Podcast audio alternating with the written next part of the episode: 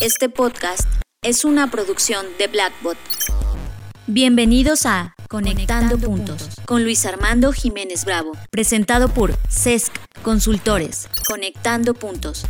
Bienvenidos a Conectando Puntos, el podcast en el que hablamos de psicología, finanzas, economía, filosofía, historia y básicamente cualquier área del conocimiento que nos ayude a entender este pequeño y loco mundo que llamamos sociedad. Yo soy Luis Armando Jiménez Bravo, el día de hoy me acompaña mi socia Imelda Sheffer y en esta emisión vamos a hablar de FBS Event 2020. Estás escuchando Conectando, Puntos con Luis Armando Jiménez Bravo. Hola Imelda, ¿cómo estás? Muy bien, muchas gracias. Aquí regresando de viaje. Platícanos, fuiste al Future Business and Strategy organizado por Blackbot en este año 2020. ¿Cómo te fue? ¿Qué aprendiste? Traes muchísimos aprendizajes seguramente y muchas cosas que hay que compartir con toda la audiencia que posiblemente no pudo ir a este evento o tal vez no alcanzó a saber que existía este evento, pero que a partir de esto que nos vas a compartir no van a perder la pista para el próximo que será en el 2024, pero ya hablaremos de eso más adelante. Platícanos en general qué pasó. Sí, así es, fue un evento intenso, súper interesante, realmente fue mind blowing y por ese mismo aspecto um, quiero hacer esta parte, eh, quiero hacer este podcast en dos partes. Primeramente hablar sobre los ponentes y luego hacer una segunda parte de todo lo que estuve aprendiendo de, de, Blackbot. Para los que no tuvieran información sobre qué fue el FBS, que es el acrónimo de Future Business Strategy, fue un evento que tuvo lugar en, las instalaciones de Centro, que a propósito uno entra a esas instalaciones y da ganas de volverse uh, estudiante, que realmente tiene una vibra excepcional de creatividad y de, de arte. Está lindísimo el lugar. Y este evento fue hecho por Blackbot el 28 y el 29 de febrero 2020. Y fue todo un programa de dos días en donde acercaban los nuevos modelos de negocio, la innovación, las tendencias, la creatividad, en conjunto con los líderes de las compañías más importantes del mundo y que tenían algo que aportar sobre varias temáticas. Oye, hablando de eso, ¿qué empresas estuvieron ahí aportando conocimiento en el evento? Para mencionar algunas. Sí, por supuesto. Bueno, hubo ocho temáticas, de hecho las puedo mencionar uh, las ocho. Eh, tuvimos lo que fue el futuro de la, uh, de la humanidad, que fue presentado por Adriana Gómez de ATT. Tuvimos el futuro del entrenamiento por Víctor Alvarado de la Federación Mexicana de Fútbol y Asociados. Tuvimos el futuro del estilo de vida, presentado por Omar Estrada de Tridente. El futuro de los negocios, por Yolanda Curiel de PayPal. Y eso nada más es el primer día, ¿eh? el segundo día tuvimos el futuro de la compra con Sonia Michaca de Visa. El futuro de la inteligencia artificial por uh, Joaquín Saldaña de Huawei. El futuro del marketing por Roberto Peña Castro, que es asociado eh, con Google. Y tuvimos Futuro del Planeta con Miguel Alejandro de Greenpeace. Fuera de estos también hubo dos ponencias antes, que fueron las que presentaban cada, cada día, que eran personas de centro. El primer día fue Carla Paniagua, que es de la Coordinación de Estudios del Futuro en centro, y Gabriel Charles, que es el director de Maestría de Negocios, Innovación y Creatividad también en Centro. Esos fueron todo lo que pudimos ver y, más aparte todo lo que nos dio Blackbot, que ellos hacían una, un segmento antes de, presentar a las personas. Entonces Blackbot estuvo hablando también de todos estos temas. Pues con todo este, digamos, eh, participación de ponentes y este perfil de empresas, seguramente hubo mucha información que va a crear o detonó procesos creativos más bien en todos los asistentes. Blackbot es simplemente genial, eso ya lo, lo ah, sabemos, lo tenemos más que comprobado, evidenciado y vivido. Y obviamente simplemente estar ahí dos días captando contenido de ellos, a pesar de que hacen el tema de Black Trends, hacen Creative Talks también como podcast. Si no los han escuchado, lo dudo que no hayan escuchado. Si están escuchando Conectando Puntos, seguramente ya escucharon Creative Talks o han visto Black Trends en YouTube. Pero si no lo han hecho, diríjanse hacia allá. Imagínense tener todo esto condensado en dos días. Para mí ya simplemente por eso es como lo non plus ultra del año, ¿no? Es como el highlight del año. Pero aparte tienes la participación de todos estos ponentes y por los perfiles de empresas que se están teniendo, estamos hablando de finanzas, estamos hablando de economía, estamos hablando de tecnología, estamos hablando de el trabajo, que básicamente son como las áreas principales en lo que la vida posmoderna se ha definido, ¿no? En qué trabajo, qué estudio, cómo genero dinero, en qué me lo gasto y cómo hago que mi vida sea más llevadera a través del entretenimiento y tener este abanico de visiones de todas estas personas que están directamente involucradas en las empresas, creo que trajo muchos aprendizajes. Me encantaría que nos pudieras compartir, ya sea de cada una o de tu top 5, top 10. Bueno, no solo fueron 8 horas, pero de tu top 5, del top 5 que hayas tenido, top 3, de todas estas ponencias y qué te dejó cada una de ellas y cada uno de estos ponentes. Claro que sí. Bueno, de hecho hice mi top 3. Realmente todas las, las, ponencias fueron interesantes, en todas uno aprende de todo. Pero bueno, hay que hacer un top, entonces hice mi top 3, los cuales voy a estar mencionando por nivel de aparición. Entonces, empezando con el primero, uh, durante el primer día, tuvimos el gusto de tener a Víctor Alvarado, director de Mercadotecnia de la Federación Mexicana de Fútbol Asociados AC, que nos estaba hablando del futuro del entretenimiento. Y realmente es una persona súper amena. Eh, la plática fue muy emocionante, nos reímos varias veces y realmente uno no podía quitar la mirada de él. Realmente es, un personaje, a mí me encantó. Y cuando, aparte que uno que va aprendiendo dice, bueno, podría estar hablando del futuro del entretenimiento específicamente a, a los deportes o al fútbol, y no, realmente sí hizo todo el trabajo del futuro del entretenimiento y nos hizo aprender varias cosas también que tiene que ver con mercadotecnia o lo que viene en el futuro. Por dar un ejemplo, nos estaba comentando que a veces pensamos que nuestro competidor es algo más obvio, por decirlo así. Que decía, por dar un ejemplo, con el fútbol, decía, bueno, si alguien podría pensar que el competidor directo del fútbol sería otro deporte, un deporte que se le acerca más, sería como el fútbol americano. Y decían, no, realmente el competidor del fútbol es todo lo que consume el tiempo de las personas. Significa que en lugar de que ellos esté, eh, que la persona esté sentada viendo el fútbol, está haciendo otra cosa. Entonces te imaginas de que es que tu competidor no es uno, son miles de cosas. Es la, el cine, exactamente, un hobby, el cine, la lectura, todo lo que podrías estar, y hasta decía, hasta el sueño, hasta el tiempo de dormir es un competidor. O sea, no se está viendo en el sentido de, tampoco no lo está diciendo en el sentido de, ah, sí, que nadie duerma y que todo mundo consuma fútbol, pero es como abrir la perspectiva sobre realmente quiénes son tus competidores. Y él se fue muchísimo, a, bueno, dio mucha énfasis hacia la persona y que todo está concentrado al ser humano. Tuvo una frase al final que a mí me encantó, se, los voy a, decir, se los voy a compartir. Decía, el contenido es el rey, la interacción es Dios. Entonces eso me hizo conectar muchas cosas porque en el momento que hacemos primero, sí énfasis a la persona, porque muchas veces Todavía en estos tiempos el énfasis está yendo hacia otras cosas, pero no, es las personas.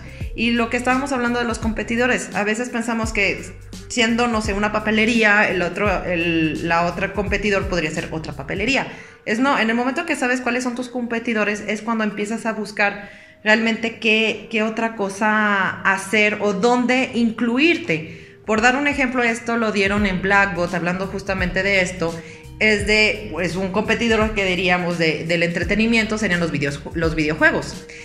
Y hubo una marca que hizo el diseño de la pelota de fútbol para un juego de, un videojuego de fútbol, justamente, pero a lo que refieres de que no está buscando el fútbol de, ah, no juegues eh, a videojuegos, quédate viéndolo, no es como yo me integro entonces, al conocer todos los, competidores es como sabes en qué otras, en otras cosas te puedes integrar. Significa no te quedas encerrado lo tuyo, sino te abres a más posibilidades. Eso es lo que me hizo estallar completamente la, la cabeza.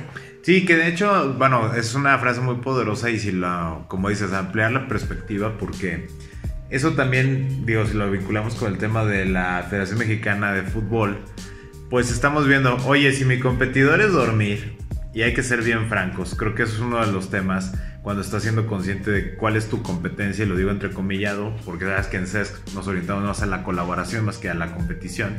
Pero si estamos viendo con contra qué estoy compitiendo, pues ser muy honestos de, mira, si yo tuviera que ver un juego de fútbol a las 2 de la mañana, en lugar de dormir, pues yo la verdad sí preferiría dormir. Y resulta que el 80% de mi audiencia prefiere dormir a ver el fútbol, porque ve el fútbol por cualquier otra situación, ¿no? Mis hardcore fans son el 20%. Entonces, ¿qué es lo que te lleva a hacer? A buscar la programación en el hecho de decir, en un horario donde la gente, mi competidor no sea el sueño. ¿Sí me explico? O sea, cuando tú ya abres tu perspectiva en el tema de quiénes realmente pueden ser mis competidores, te lleva a definir inclusive horarios de audiencia, te lleva a definir momentos antes o después de la comida, si ofreces algo ahí o no de tomar, qué publicidad vas a ofrecer, etcétera, etcétera, etcétera. Si yo soy bien consciente de todos mis competidores, inclusive la manera en que yo entrego mi producto o servicio y la promesa que yo hago va a cambiar porque sé contra qué estoy yendo. Exactamente, y no te vas contra la persona. Él hizo muchísima énfasis que todo el centro es la persona. Y como dicen, no es buscar a que no duerman, es al contrario, quiero que la gente que esté siguiéndome esté sana, que esté bien descansada, que pueda disfrutar todo lo que tengo que ofrecer.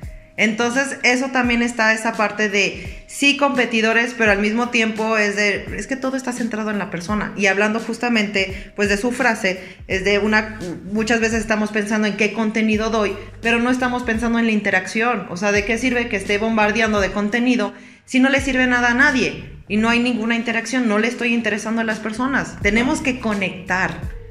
Ahora sí, como, como diría una, una, compañía telefónica, Connecting People. claro, sí, sí, sí, por supuesto. Y otra cosa, bueno, este es un dato que, que aprendí con él, es punto y aparte, y me encantó. Es de que decía que teníamos la mala costumbre de decir, por ejemplo, síguenos en nuestras redes sociales y que no son redes sociales, son medios sociales. Eso me encantó. Dije, ya, soy menos ignorante que ayer. Y sí nos estaba explicando de que los medios sociales es, por ejemplo, el Facebook, el Twitter, el Instagram y todas esas partes son los medios. Entonces te siguen en los medios. Las redes sociales son las personas que te siguen. Claro. Entonces la manera correcta, y ya nosotros también lo haremos a partir de ahora, es decir, nuestros medios sociales. Ya vamos a rectificar esa parte al final. Nos van a tener que seguir nuestros medios sociales, no en las redes sociales. Así es. Bueno, nos vamos con el número 2 fue Joaquín Saldaña, director de estrategia y marketing de Huawei Latinoamérica, dándonos el tema del futuro de la inteligencia artificial. Uno podría decir, bueno, ah, la inteligencia artificial se está hablando de los bots y se está hablando de todos los que son, ¿cómo se dice? Alexa y, todas estas este, plataformas o todo lo que se está haciendo automatizado. Pero él le puso mucha énfasis a la 5G y claro, bueno, uno al principio diría, bueno, sí, la 5G significa que vamos a tener conexiones más rápidas, eso que tiene que ver, ¿no? Y no, me abrió a mí muchísimo los ojos. Dije, no puede ser que estaba tan ignorante en este aspecto, porque yo era de las personas que pensaba de, sí, cada vez que pasamos a otro número G, ¿no? Es decir, de la 2 a la 3 a la 4 cada vez que cambiamos de número, o sea, ¿qué va a hacer? Sí, significa que voy a tener la conectividad más rápida, significa que puedo descargar música más rápido, o puedo ver la película más rápido, o en mi Netflix ahora en vez de que a veces me pasa de que está 30% y luego 50% porque hubo una baja, ya la voy a poder ver más rápido. No, no tiene nada que, bueno, sí tiene que ver, pero el punto no es ese, es darle la importancia del 5G, del 5G a qué, qué repercusiones va a tener justamente en toda la tecnología. ¿Y a qué me refiero? Dice, es que es la, el desarrollo de la medicina, del transporte, de, la educación, de todo. Dije, no lo había considerado. Dice, es que, por ejemplo, ahorita que ya vamos a pasar mucho a lo que es la, educación en línea, pues claro que el descargar o ver videos o, o, también hasta en el trabajo, de conectarnos, estar trabajando a distancia, pues claro que va a tener mucha, mucha importancia. Y luego decía, me dio, me dio muchísima risa este ejemplo que me encantaría compartir con ustedes. Es que decía, bueno, cuando ustedes toman una plataforma de transporte, ah, por dar un nombre, Uber o Didi, dice, ven que cuando ustedes ponen aquí estoy, pues el coche no llega enfrentito de ustedes, a menos que sepa quién es, ¿verdad? Pero no llega enfrente, sino tiene una, un cálculo de 5, un margen de error de 5 o 10 metros. Dicen, bueno, ¿a quién le molesta eso? Nadie, ¿verdad? Dice, sí, pero ahorita no, nos, no hay problema. Pero en el momento que sea un coche automatizado, si se pasa de 5 o 10 metros, ya te atropelló. No, pues todos nos, reímos, pero es una realidad. Entonces ahí es cuando dices, la 5G es lo necesario para la inteligencia artificial y toda la tecnología que viene. Y eso a mí me dio muchísimo gusto que lo hablara, porque realmente cada vez que yo escuchaba 5G era de no me interesa. Y ahora es de no, es que me tengo que dar cuenta de todas las posibilidades que esto va a dar como lo que le llaman la telemedicina, que en, lugar de que esté un cirujano que tenga que venir, no sé, desde Timbuktu, ¿no? O desde Rusia o, al revés, ya por, por la imagen satelital, y, o sea, por la tele, va indicando qué es lo que se tiene que hacer, ¿no? Para salvar una vida. Imagínate que no, se, que no funcione o que sea lento, pues claro que no se puede implementar. Entonces, al mismo tiempo pensé, ¿qué punto va a desarrollarse la tecnología? que son potenciales que todavía en estos días no estamos entendiendo. Por eso dije, estoy viendo el futuro con él, porque ahorita no estamos viendo el potencial de eso. Ahorita estamos trabajando con lo que tenemos, es el 4G. ¿Qué va a pasar ya implementando el 5G? ¿Cuál será el futuro de eso? ¿Sí me explico? Ahorita estamos viendo el futuro lo que permitirá el 5G con lo que estamos trabajando en la 4G, pero cuando estemos en la 5G, ¿qué es lo que va a evolucionar? Tal vez haya tecnologías que de hecho ni se vayan a hacer, que pensábamos que íbamos a hacer, porque se desarrolló, se cambió completamente de manera. Entonces eso a mí me, me encantó. Realmente habló de la 5G, pero realmente las repercusiones eh, este, que, tendrá. Él habló claro de lo positivo, ya yo en mi mente también pensé en lo negativo, porque digo, bueno, también puede tener, ya saben, como todo, en malas manos, qué es lo que va a suceder. No, y aparte también algo que se ha sido muy controversial de la 5G es que el número de antenas receptoras para poder manejar esa carga y descarga de información en 5 GHz, pues esto también va a aumentar la radiación que se está emitiendo y eso no sabemos cómo va a afectar a nuestros cerebros, cómo va a afectar inclusive nuestro ciclo circadiano del sueño. No sabemos cómo nos va a afectar a lo mejor el apetito, cómo va a afectar nuestra productividad laboral y como dices, producto de esa consecuencia, no sabemos si lo que ahorita que no tenemos esa influencia radioactiva en nuestros cerebros, estamos pensando en lo del coche automatizado, en el que el cirujano a tal distancia es como si estuviera operando ahí, porque nuestro cerebro no está distorsionado por eso. Cuando entre esta distorsión, capaz que se nos olvida todo eso y únicamente terminamos haciendo hologramas de partidos, ¿no? O mejoramos los videojuegos, pero toda esa parte que pensábamos hacer no se da. Que eso es un tema que quiero recalcar aquí con esta parte de la tecnología y como es una mirada al futuro. Conectando los puntos, cuando tú tienes un avance tecnológico poderoso, George Washington decía que cuando un avance tecnológico es tan alto para su tiempo parece magia, ¿no? Y así como el tema de la magia, cuando no sabes por qué suceden las cosas, pero las estás viendo ahí, cambia radicalmente la perspectiva de, cómo estás viendo tu realidad. Tú imaginas tu realidad ahorita sin la tecnología y dices, si tuviéramos esta tecnología, la realidad sería otra. Pero resulta que ya tienes esa tecnología, cambia tu percepción de la realidad y ya no haces lo que habías dicho que ibas a hacer antes de tener esa tecnología. Ahora tu problema es otro, ¿no? Mi problema es que ya no es la velocidad de carga y descarga, ya no es la inmediatez de la información. Ahora mi problema es que estoy hipersaturado de ondas, por ejemplo.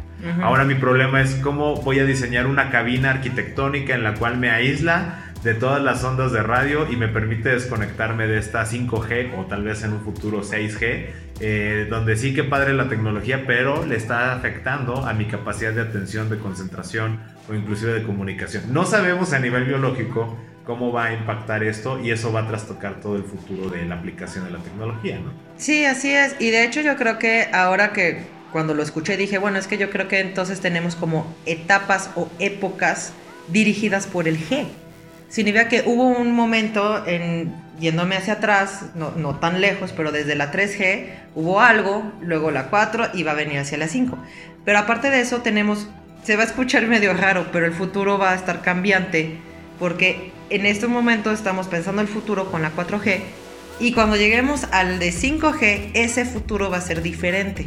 Podría mantenerse, pero es como un futuro que vamos a estar hablando de otras cosas que serán posibles gracias a la 5G, pero que no teníamos considerados cuando estábamos en la 4G. Sí me explico, como que creo que va a haber un periodo, es como son épocas, las épocas van a estar definidas por las G, tanto en la tecnología como también cómo nos está afectando al humano. Claro. Sí, 100%. Wow. Pues suena como una superponencia. Y ese fue nuestro número 2 dentro del top 3. ¿Quién entra en el tercer lugar? Como dices, no por importancia, sino por aparición. Exactamente. Bueno, y de hecho fue la, última ponencia del segundo día, que fue Miguel Alejandro Rivas, líder de proyectos de océanos en Greenpeace, dándonos el futuro del planeta. Para mí este es un tema muy importante. Bueno, en CESC tenemos esa importancia sobre el planeta y efectivamente a veces no sabemos si lo que estamos haciendo está bien o no. Y su presentación fue, fue muy emotiva, pero más que nada fue lógica realmente uno puede empezar a escuchar sobre el medio ambiente, si puedes ver imágenes, pero dices, ¿qué puedo hacer? O sea, pues sí, estoy reciclando, y, pero él te pone como lógicas, desde, es que el problema no es, la, no es el reciclaje, lo que realmente se recicla es nada. Nos tenemos que ir hacia la base, que es el hábito de consumo. Y otra vez, no estoy diciendo de, ay, no consuman absolutamente nada, pero sí necesitamos tener esa conciencia de que no necesitamos 200 vestimentas, que si podemos arreglar una cosa, la arreglemos. O sea, si tenemos un, agujerito en una, playera, una playera que sigue buena, pues haga, o cosámosla o utilicémoslo para otra cosa. Ahora sí, como dicen, hay algunos, bueno, yo, yo la aplico, hay playeras de algodón que al momento que ya no se utilizan, las utilizo como trapos en vez de comprar otros, otros trapos, ¿no? Pero aparte de eso, o sea, sí está el reciclaje, está la reutilización, pero si desde la base, base, base nos vamos sobre el consumo, es cuando podemos hacer una gran diferencia. Y sinceramente, yo ya sabía, ya había crecido con esa parte de las corporaciones son malvadas, malvadas y sí, uno dice, bueno, sí es cierto, pero aquí es cuando dije, ya pasaron a un nivel de cinismo horrible y digo, no puede ser, si tengo que hacer algo al respecto, al menos en mis consumos se estuvo hablando de específicamente Coca-Cola y Nestlé. Ya sé que dicen, sí, siempre dicen que Coca-Cola es así, pero hubo información que yo no tenía, yo no sabía, que por ejemplo eh, Coca-Cola hizo un, comercial sobre, ay, no sabíamos lo que estaba pasando con nuestras botellas de plástico, ahora vamos a tratar de cambiarlo. Quisieron, sí, algo súper bonito, súper emotivo de sí, vamos a cambiar pero luego hubo una, una comunicación de, de, Coca-Cola después de eso diciendo, de todas maneras, mientras que la gente quiera plástico, lo vamos a hacer plásticos, no me importa. Entonces dices, no, no invente, o sea, si hay empresas que dicen, yo sé que los clientes quieren esto, pero por el bien de nosotros voy a dejar de hacerlo, miras que ellos dicen, pues, ¿qué? La gente me lo consume, porque voy a estar cambiando algo. Y que año con año siempre dicen que van a hacer y luego no nos importa y así nos vamos y, y, Nestlé especialmente sobre todo lo que son los plásticos de, de, un solo uso, pero aparte que ellos tienen más esos plásticos muy muy delgados como los del yogurt, este, que, que realmente son de un solo uso, no puedes hacer nada con eso. Entonces me hizo cambiar eh, mi, mi, visión. Siempre traté de ser, de tener una consideración por el ambiente. Realmente siempre he intentado cuidar el agua, cuidar la tierra, no tiro cosas en la calle, trato de, disminuir mis consumos, también no tengo, no tengo un guardarropa de, de 200 prendas, pero sí tengo pues bastantitas prendas, ¿no? Entonces, sí, sí fue esa parte, yo creo que hay que darle mucha, mucho énfasis a, a lo que está pasando con el planeta porque realmente estamos, estamos a un nivel de ya no hay para casi hacerse hacia atrás, tenemos casi casi que cortar absolutamente todo lo que estamos haciendo para que creo que en el 2050 ya se esté, o sea, estemos estabilizándonos, pero aparte estamos hablando de, yo me voy desde la parte de, hasta estamos hablando de la población, o sea, realmente no sé si vamos a llegar a un punto como en China, de que los países van a tener que decir, pues sabes que nada más puedes tener un hijo y ya. O sea, si nosotros no empezamos, alguien más nos va a poner las reglas. Entonces, si queremos vivir en, armonía, tenemos que empezar con uno mismo. Una cosa que a mí me pasó, que también digo, a veces es las personas que no lo saben, entonces yo creo que es nuestra responsabilidad de saberlo, pero me, me pasó en un viaje con, con mi hermana en Mérida, donde veíamos que personas estaban dando papitas a las gaviotas. Entonces nos acercamos, les decíamos que no es correcto hacer eso, porque ni siquiera es bueno para el humano. Imagínense para ellos, o sea, puedes lastimar a, esos animales y además van a, a veces hacen hábitos de que ya no buscan, ya no buscan pescar, buscan nada más los alimentos o empieza a haber como pues también disturbios por todos los animales y luego los atrapan y luego todo esto, ¿no? Entonces, la parte del planeta es de, no estoy diciendo de que ah, este, cierren todos sus consumismos, es infórmense, porque tal vez estamos haciendo algo que no sabíamos que estaba mal. Yo en lo personal de chiquita no sabía, o sea, yo ponía pan a los pájaros, a los patos, perdón. Y supe que está mal, que si le vas a dar algo son granos, pero pan absolutamente no, les daña muchísimo el estómago. Pero fue por una costumbre y sabes qué, sí es mi culpa. ¿Por qué permití que nunca me investigué si realmente podía darle ese alimento a esos animales? Entonces, más que nada, yo creo que es una llamada de atención y más que, más que de hagan esto, es investiguen. Ustedes mismos investiguen qué están, qué podrían hacer mejor. Y si lo que están haciendo está bien o están empeorando las cosas. Sí, y eso lo quiero conectar con el, bueno, con el dinero soy yo, que es precisamente el primer libro que escribimos, publicamos. Hay toda una historia que yo creo que será tema de un podcast de cómo lo. De hecho, no, ahorita no lo busquen, todavía no, no sale. Sí, qué bueno que hace la anotación, ha sido toda una historia ese libro. Pero bueno, en ese libro eh, lo que tratábamos de comunicar es precisamente esta parte de la psicología de las finanzas personales y hablabas de los guardarropas, del tema del consumo. Creo que un tema que se aborda muy poco dentro del, punto de vista ecológico, he, estado leyendo mucho sobre economía ecológica y la mayoría de las conclusiones a nivel matemático estadístico es que el, en el momento en que tú reduces la población humana, el sistema tiende al equilibrio. Esto quiere decir que el espacio que ocupan los seres humanos, cuando tú retiras cierta cantidad de humanos, lo van a ocupar elementos de la naturaleza, llámese flora, llámese fauna, eh, y ellos van a generar su propia contaminación, ¿no? Pero la contaminación que generan, dado que no tienen envases plásticos, no tienen uso del petróleo a manera procesada, porque el animalito va y defeca directamente en la tierra, en el agua, etcétera la Tierra, esas mismas bacterias se reintegran en un ciclo y entonces su huella de carbono es muchísimo menor que la nuestra, simplemente por el hecho de procesar elementos de la naturaleza de manera química. Esa es una de las conclusiones a las que se llega. Y otra de las partes que ya habíamos hablado en otro tema, este, bueno, en otras dos emisiones, el tema de la estupidez humana, ¿no? Hablamos de la estupidez humana cuando se actúa sin conciencia, sin raciocinio, sin entendimiento. Y esta parte justamente lo que tú comentas. Creo que es más que en el tema de reducir los consumos, tenemos que reequilibrar la balanza, ¿no? En algún momento hablábamos de que el mundo es una casa rentada en la cual no nos hemos puesto el corriente con los pagos, o sea, estamos tomando más de lo que le estamos regresando. Con esto no quiere decir que hay que sembrar más árboles, vamos, sí hay que hacerlo, pero no que sea como esta falsa solución de lavo mis culpas sembrando tres arbolitos, ¿no? Porque eso también involucra un uso de agua, etcétera, etcétera, etcétera. Creo que mucho está desde la concepción que estamos manejando de calidad de vida, de valor agregado y de ser consciente del por qué buscamos consumir lo que consumimos. Que aquí es donde va a entrar muy poderosamente la creatividad. Una de las cuestiones que hemos estado estudiando y que considero daría pauta a cambiar los ritmos de consumo está en que se creara de manera creativa, valga la redundancia, crear de manera creativa, un nuevo modelo de consumo bajo el cual las personas se motivaran a consumir situaciones diferentes. ¿Qué quiero decir con esto? ¿Por qué consumes el yogurt light? ¿Por qué consumes la ropa deportiva que también tiene una huella de carbono? ¿Por qué tienes que lavar tanto tu ropa? Pues porque se ha creado todo un enfoque de consumo orientado a qué? Hacia el fitness, hacia las dietas, etc. Y eso crea su propia huella de carbono. Y también a quienes antes se tenía este old school de los madmen, ¿no? De la ropa súper elegante, el traje, etcétera. Consume el whisky, consume el, el habano, etcétera, etcétera. Tiene su propia huella de carbono.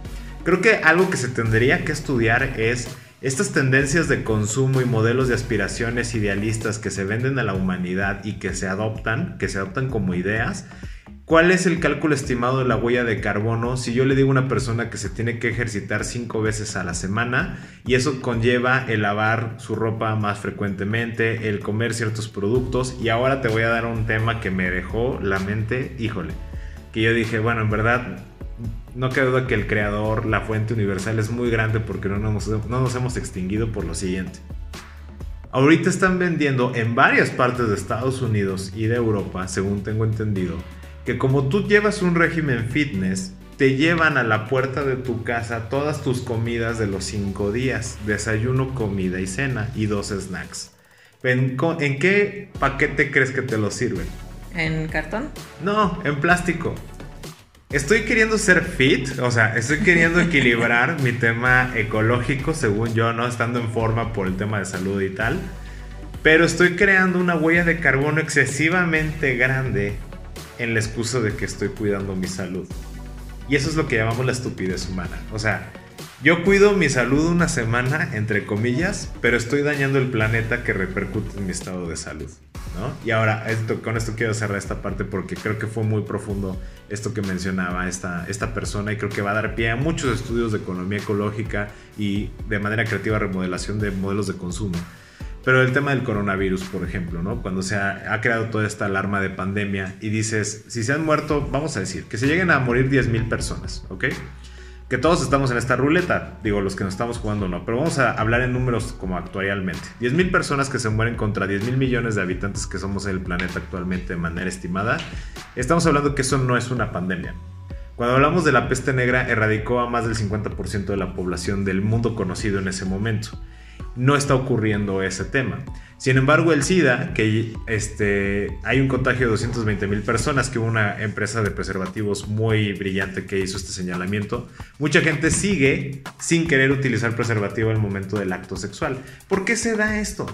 ¿Por qué el ser humano tiene estos, estos comportamientos tan incongruentes y tan curiositos, por así decirlo de alguna manera, tan autodestructivos, donde en mi arrebato carnal soy capaz de olvidarme del SIDA, de las enfermedades de transmisión sexual, pero cuando yo escucho del coronavirus me acabo el suministro de cubrebocas y aparte espérate, hay alguien que se los roba de una bodega y los empieza a vender en el mercado negro. Ah, México mágico. No, y eso fue en Japón. Me ah. hubiera encantado que fuera en México. pero no fue en México, fue en Japón. Alguien roba este y los empieza a vender en el mercado negro. Eso es la humanidad. Eso es lo que somos. No, y aparte te diré, ah, bueno, justamente algo que ah, no, me acuerdo bien el dato, perdón, en el FBS alguien comentó al respecto que una empresa de colchones dejó de hacer colchones para hacer cubrebocas. Ahorita. Entonces, claro que, como dices, es, toda esta repercusión que dices, bueno, tendríamos que ver con un sociólogo, o no sé si es el hecho de cómo se nos está dando la información. O sea, yo creo que es como, ya sabes, en Estados Unidos como dan las noticias de danger, maybe you will die tomorrow. Uh, no how, o sea, es como del ta, ta, o sea, mucho bombardeado y creo que, pues casi casi quien bombardee más es el que gana, pero sí, tienes totalmente la razón. El coronavirus sí, o sea, no estoy diciendo que lo tomemos a la ligera, pero ¿por qué no hemos tomado igual de, en serio todo lo que es eh, el cambio climático? El, el, cambio climático, que es lo que... Infantil. La desnutrición, ajá. Y toda esa parte, entonces nada más nos vamos sobre una cosa y ya cuando pase la ola, ya, luego... y vamos, la obesidad que la diabetes mata más este, personas, el tema con el cáncer, la polución del aire, el desperdicio del agua. O sea, ¿por qué todos esos temas que matan más personas todos los días? Porque prácticamente, es más, y ahorita porque en México está muy, este, muy vivo este tema, de el tema de los feminicidios. 110 mujeres asesinadas diariamente. Y dices, tienes más probabilidades de que la persona que tú conozcas te mate ese día o te rate, te secuestre o te viole a que te contagie el coronavirus. Pero eso se invisibiliza, eso ya no se ve, porque tristemente dentro de todo este juego de la humanidad, el humano siendo tan curioso, hay unos juegos de interés político y de poder comercial muy grande. Hay un libro buenísimo que le recomiendo de Moisés Naim que se llama Ilícito, donde describe mucho este tema de la trata de personas y por qué se da mucho en la causa del feminicidio en México. Eh, pero esta parte fuerte es de decir, wow, o sea, ah, ¿cómo vamos a ver que ciertos temas, los medios de comunicación como dices, te incendian con eso y otros temas te crean alarma, pero los matan de inmediato. No, y te la mejoro. Estamos hablando de la parte laboral. Es de también las empresas a veces de que cuando alguien tiene tos o tiene un resfriado, y estoy hablando de un resfriado normal, no es gripa, resfriado, significa que puede ser activo, pero tienes, tienes este, pues ahora sí puedes contagiar no es, este, no es suficiente para que no vayas a ir a trabajar. Es de, ah, tienes el resfriado, ve a trabajar. y luego las oficinas cerradas o abiertas y todo el mundo empieza a, a estar contagiado y durante una o dos semanas todo el mundo estuvo enfermo sí se hizo la productividad y todo, pero de todas maneras, ¿de qué servía tener una persona ahí enferma que no podía hacer las cosas bien? En lugar de que esa persona que estuviera enferma es de esas que vete a tu casa, allá los, ahora con el 5G cuando vendrá, o de todas maneras en estos momentos de cuando tengas oportunidad, tenés tu laptop, trabaja en esto si tienes oportunidad, si no, descansa. En dos días ya se acabó, en vez de tener a todo un personal, no sé, rolándose el virus. El virus y es de, ah, no, pues no se habla de eso, porque bueno, que dicen que no, es tan grave. No, pues imagínate, hay personas que podrían justamente hasta morir de eso, porque si se juntó con un, este, algo pulmonar, si te mata, aunque dices, era nada más un resfriado, te puede matar. No sabemos cómo esté tu sistema inmunológico en el momento que llegó.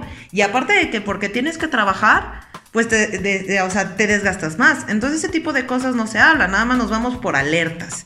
Y justamente yo creo que, ah, ya ven, conectamos los puntos y todo desde, desde la parte climática. Yo creo que también ha tenido, desgraciadamente, esa parte. Cuando se habla del, del, clima, del clima este, se ha hecho como bombas o alertas. O sea, de que, ah, fue, fue esta, se me fue su nombre, perdón, esta, a la... Greta Thunberg. Ajá. Ah, que ese es otro tema, ¿eh? Ya hay una anti-Greta Thunberg. Sí. Bueno, para lo que refiero son olas, mientras que es algo que debería ser permanente. O sea, estoy diciendo de que nosotros deberíamos estar haciendo las cosas permanentemente y siempre estarnos cuidando de, pues, realmente cuidarnos. O sea, no, no es ser paranoicos, pero tenemos que cuidarnos y tenemos que cuidar justamente donde estamos. Y hablando otra vez de conectando con las empresas, también hay que considerar que, cómo es nuestro nivel de, um, el proceso que tenemos en la empresa, que podemos ayudar o al contrario, estamos lastimando al planeta con el simple hecho, como dices, del consumo. ¿Qué estoy haciendo yo con mis empleados? de cómo ellos se están alimentando. O sea, ¿qué acaso yo los estoy pidiendo, ah, cómo se dice, ah, que se alimenten en mis propias instalaciones o tienen que salir para este, comprarse sus productos y se los traen en plásticos? ¿Qué yo estoy haciendo? Les estoy diciendo que se queden más tarde y al, y al llegar más tarde tal vez hagan compras apresuradas, porque también hay veces está lo del consumo de que cosas que se echaron a perder porque nunca las usamos. No les estamos dando tiempo de cocinar. También está eso, el consumo de todo lo que es plástico es porque la gente no tiene tiempo de cocinar y también se estuvo hablando justamente en el FBS sobre el futuro de que tal vez no haya ni siquiera cocinas, porque la gente ya no cocina. Entonces yo desde mi, desde mi negocio, ¿qué puedo hacer para que la gente cocine? Y para que se pueda traer, como diríamos en un top, pero en algo por el estilo, se lo pueda traer y es reutilizar exactamente eso. Sí, y como dices, para este, aterrizar este tema, porque sé que traes otras experiencias importantes y esto nos dio como mucha, mucho hilo para hablar y conectar. Eh, solo quiero terminar esta parte de... Desde ahí te nota cuál es la intención, ¿no? Lo hemos mencionado a lo largo de varias emisiones. El tema de definir muy bien tu intención y tu propósito. Cuando tú pones de realce estos temas donde, hey, a mí lo que me interesa es que estés aquí sentado, lo que me interesa es que tú estés ahí tecleando, lo que me interesa es que se entregue, y se olvida de todo este análisis sistémico de las repercusiones de algo, algo que tú has hecho mucho énfasis, por ejemplo, la parte de eh, voy a ver a un cliente, ¿no? Dices, eso aumenta tu huella de carbono. Cuando perfectamente fue algo que pudiste haber visto por correo electrónico, que tiene una huella de carbono pero menor que agarrar el automóvil, o haber hecho una llamada que también tiene una huella de carbono pero menor que el automóvil, o haber mandado un mensaje de texto que tiene una menor huella de carbono que el correo electrónico, por ejemplo. Entonces, eh, desde ahí de estos procesos, ¿qué necesidad hay de que yo vaya a ver al cliente o que haga que el cliente me venga a ver cuando nos podemos comunicar ya con toda esta tecnología 4G, y después 5G? ¿Qué necesidad hay de que yo no les dé un poco más de tiempo a las personas para que puedan cocinar dentro de la empresa? Fíjate lo que estoy comentando, ya ni siquiera estoy hablando de ir a cocinar, es cocinen aquí. O tener a alguien que les cocine ahí y que todo sea fresco y disminuir de manera consciente el tema de la disminución de huella de carbono. Es necesario que tenga yo mis 200 trabajadores, 10 trabajadores, 3 empleados todos los días en el negocio. No hay manera de que dos días nos veamos y tres días se haga home office o al revés. O sea, ¿cómo podemos ir disminuyendo esta huella de carbono y teniendo bien claro el tema de los procesos, cuál es nuestra verdadera intención y cuál es el valor agregado que realmente estamos entregando.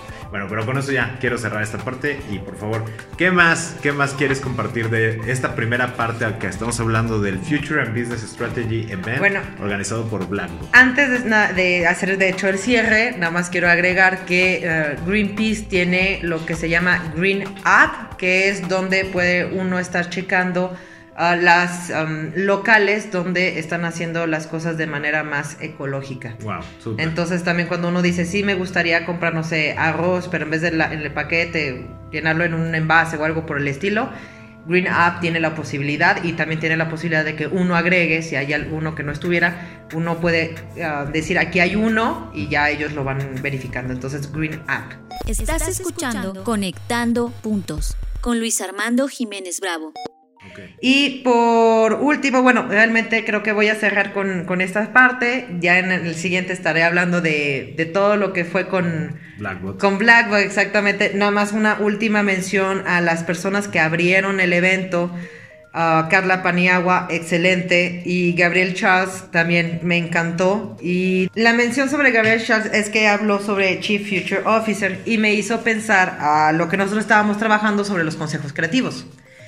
Y justamente dije, wow, no estamos por mal camino, porque dentro de todo el FBS te hace abrir mucho la, perspectiva, la mente, y puedes ver de todo, puedes ver si estás haciendo bien las cosas, si estás haciendo mal las cosas o simplemente no tenías la menor idea de que esto era una probabilidad, una posibilidad de hacer. Entonces, con eso quiero cerrar y también sin olvidar algunos saludos que me gustaría hacer, si me lo permites. Claro. Tuve la grata sorpresa de encontrarme con personas que nos escuchan, que escuchan conectando puntos, entonces me dio muchísimo gusto. Primer saludo a Edgar López, que de hecho muy lindo me regaló, bueno, para, para nosotros dos que somos cafeteros, nos regaló un, este, un café de, de Jalapa, Veracruz. Ajá que se llama La Mera Mata. Muchísimas gracias por, por el Edgar, muchísimas gracias. Lo vamos a disfrutar enormemente y no olvides pasarnos tu contacto para luego retroalimentarte qué tal estuvo el café y continuar una conversación contigo. ¿Y quién más? También un gran saludo a la arquitecta Lucero Peña que nos, nos, este, nos sigue en Conectando Puntos. Un gran abrazo a Anabel Ayala, ya la conocemos, le mandamos un gran saludo. The Crowd Capital representando. Así, es. Y un gran abrazo a mi estimada Liz Velázquez de IRN. Liz Velázquez, un abrazo súper fuerte, que de hecho estuvieron por allá en, conjunto. No se organizó el, el, viaje maravilloso para ir ahí al Future and Business Strategy organizado por Blackbot que solo quiero hacer énfasis que el próximo viene de manera masiva para el 2024. Va a ser una cosa que si este, con todo lo que nos vino a compartir Imelda Sheffer de su visita y lo que aprendió, bueno, el que sigue va a crear disrupciones a nivel mundial. Vamos a pausar la conversación sobre el Future and Business Strategy en este momento. Vamos a continuarla en la siguiente emisión, ya con todos los aprendizajes que nos dejó Blackbot. ¿Hay algo más que quieras compartirnos, Imelda, antes de cerrar? Pues realmente es de que si tienen oportunidad de eh, seguir a Blackboard en sus redes sociales, ahí estuvieron, perdón, no redes sociales, medios. es cosa de quitarse la costumbre, ¿verdad? Pero síganos en sus medios sociales porque justamente están, eh, pusieron todo lo que estuvo pasando durante el, FBS. Entonces, para que se puedan dar una idea de lo que ha estado pasando, pues síganos por favor en sus medios sociales. 100% sigan a Blackbot si ya lo siguen, recapitulan algo del contenido, del mucho contenido que generan. Si no lo siguen, comiencen a seguirlos en este momento porque todo lo que ellos comparten realmente es una cápsula que te hace explotar en tema mental, creativo, emocional y humano. Bueno, con esto pausamos. No olviden dejarnos por favor sus comentarios en este podcast o también en nuestra página de Facebook arroba SESC Consultores. Esto es arroba SESC Consultores o a través de nuestra página de internet www.sesc.com.mx. Esto es www.sesc.com.mx. Yo soy Luis Armando Jiménez Bravo e Imelda Schaefer y los invitamos a que sigamos conectando. Escuchaste Conectando, puntos, con Luis Armando Jiménez Bravo, presentado por CESC Consultores. Conectando, puntos. Contenidos y conducción, Luis Armando Jiménez Bravo. Producción, John Black y Fernanda Rocha. Grabado en los estudios Blackbot.